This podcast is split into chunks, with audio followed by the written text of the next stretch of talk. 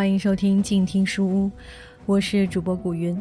本期节目，让我们一起继续阅读麦克尼尔全球史。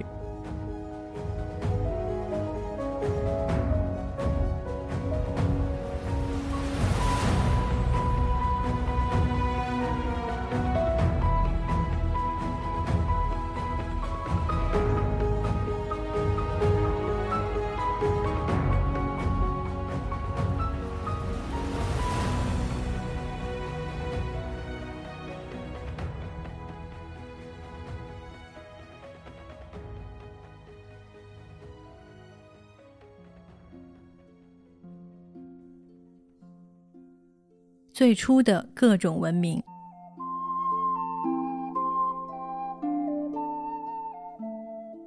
全世界有四个不同区域，由于地处密切交往的连接点之上，故而开启了文明开化的过程。最早文明化的地带是三条大河沿岸可以加以灌溉的地区。这三个地区分别是位于美索不达米亚的底格里斯河、幼发拉底河地区。位于埃及的尼罗河地区和位于巴基斯坦的印度河及其支流地区，大约在公元前三千五百年到公元前三千年期间，在底格里斯河、幼发拉底河河口附近有十几个城市兴起，其时间要稍稍早于尼罗河和印度河文明。二到五个世纪之后，后两个地区才出现相对复杂的社会。沿海航行，再加上内陆穿越陆地的商队，使上述这三个地区彼此保持着一定的交往。似乎应当把这些交往看作刚刚形成的一个相互交往网络的组成部分，我们就将其称为尼罗河印度河走廊。这是世界上第一个大都市网络。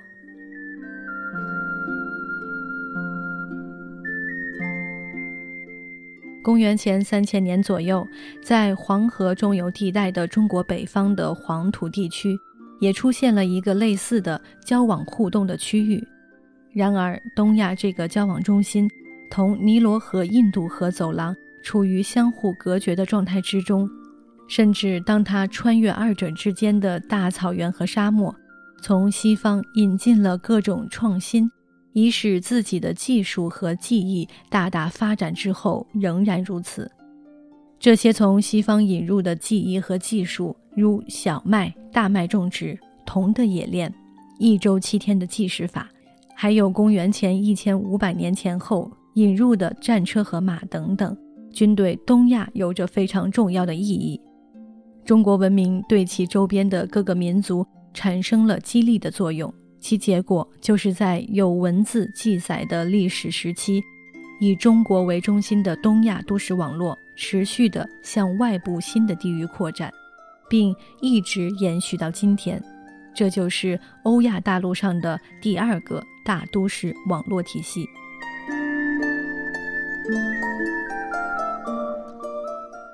令人感到诧异的是，在美洲地区。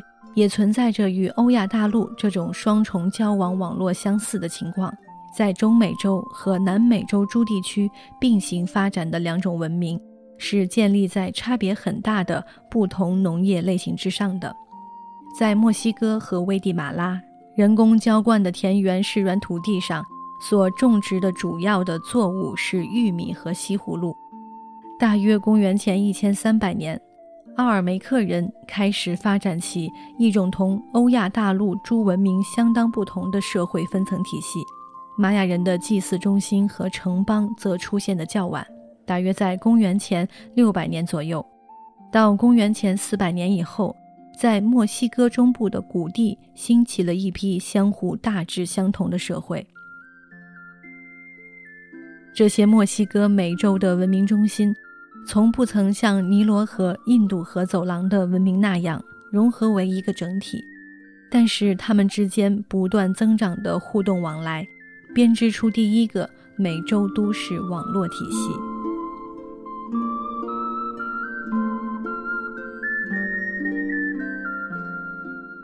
美洲南部地区或许早自公元前两千五百年就已经在秘鲁沿海沙漠地带。兴起了一系列复杂的举行祭祀仪式的中心。巨大的红宝洋流为这一沿海地区的渔民提供了丰富的鱼类食物。此外，他们还掌握了一定的农耕技艺。在从安第斯山脉流淌下来的几条小河的岸边种植根茎、豆类和西葫芦等作物，作为补充食物。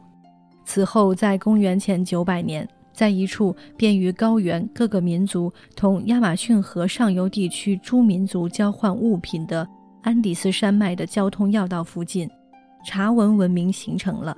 在松软的高原土壤地带。马铃薯和葵梨等作物早就养育了相当稠密的人口，而在亚马逊河上游森林地带，各种狩猎和采集活动大概十分流行。然而，各种便于携带且十分珍贵的物品，如美丽的鸟毛、海产贝壳、贵金属的流通，以及有关处理超自然世界和自然世界的各种知识、技能的交换。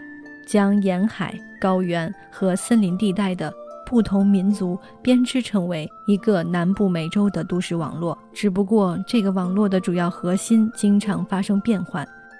公元一百年前后，其核心迁移到高原地带。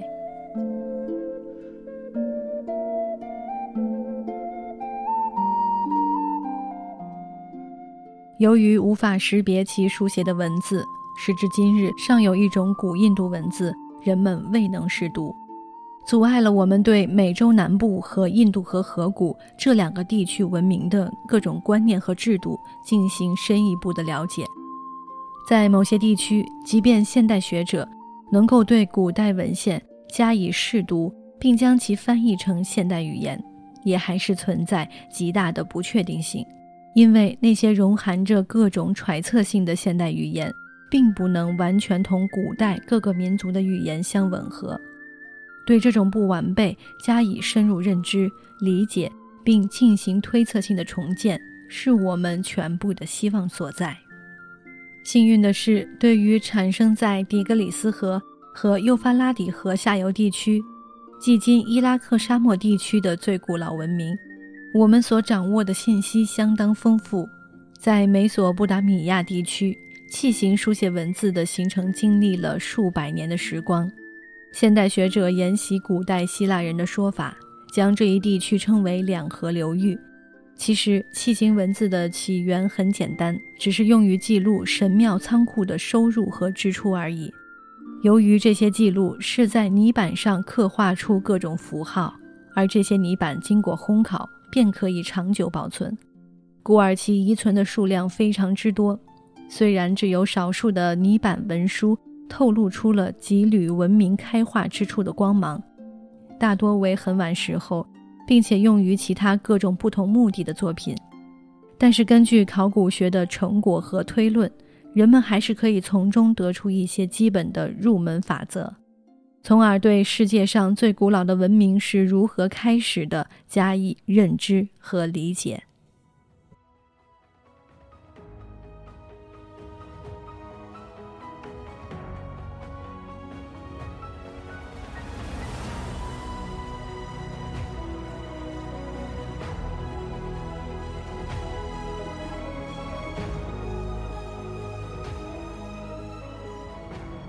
那么今天的书就一起先读到这里。我是静听书屋的古云。如果你喜欢我的节目，欢迎关注我的个人公共微信号“静听书屋”，与我留言互动。让我们下期一起继续阅读这一本《麦克尼尔全球史》。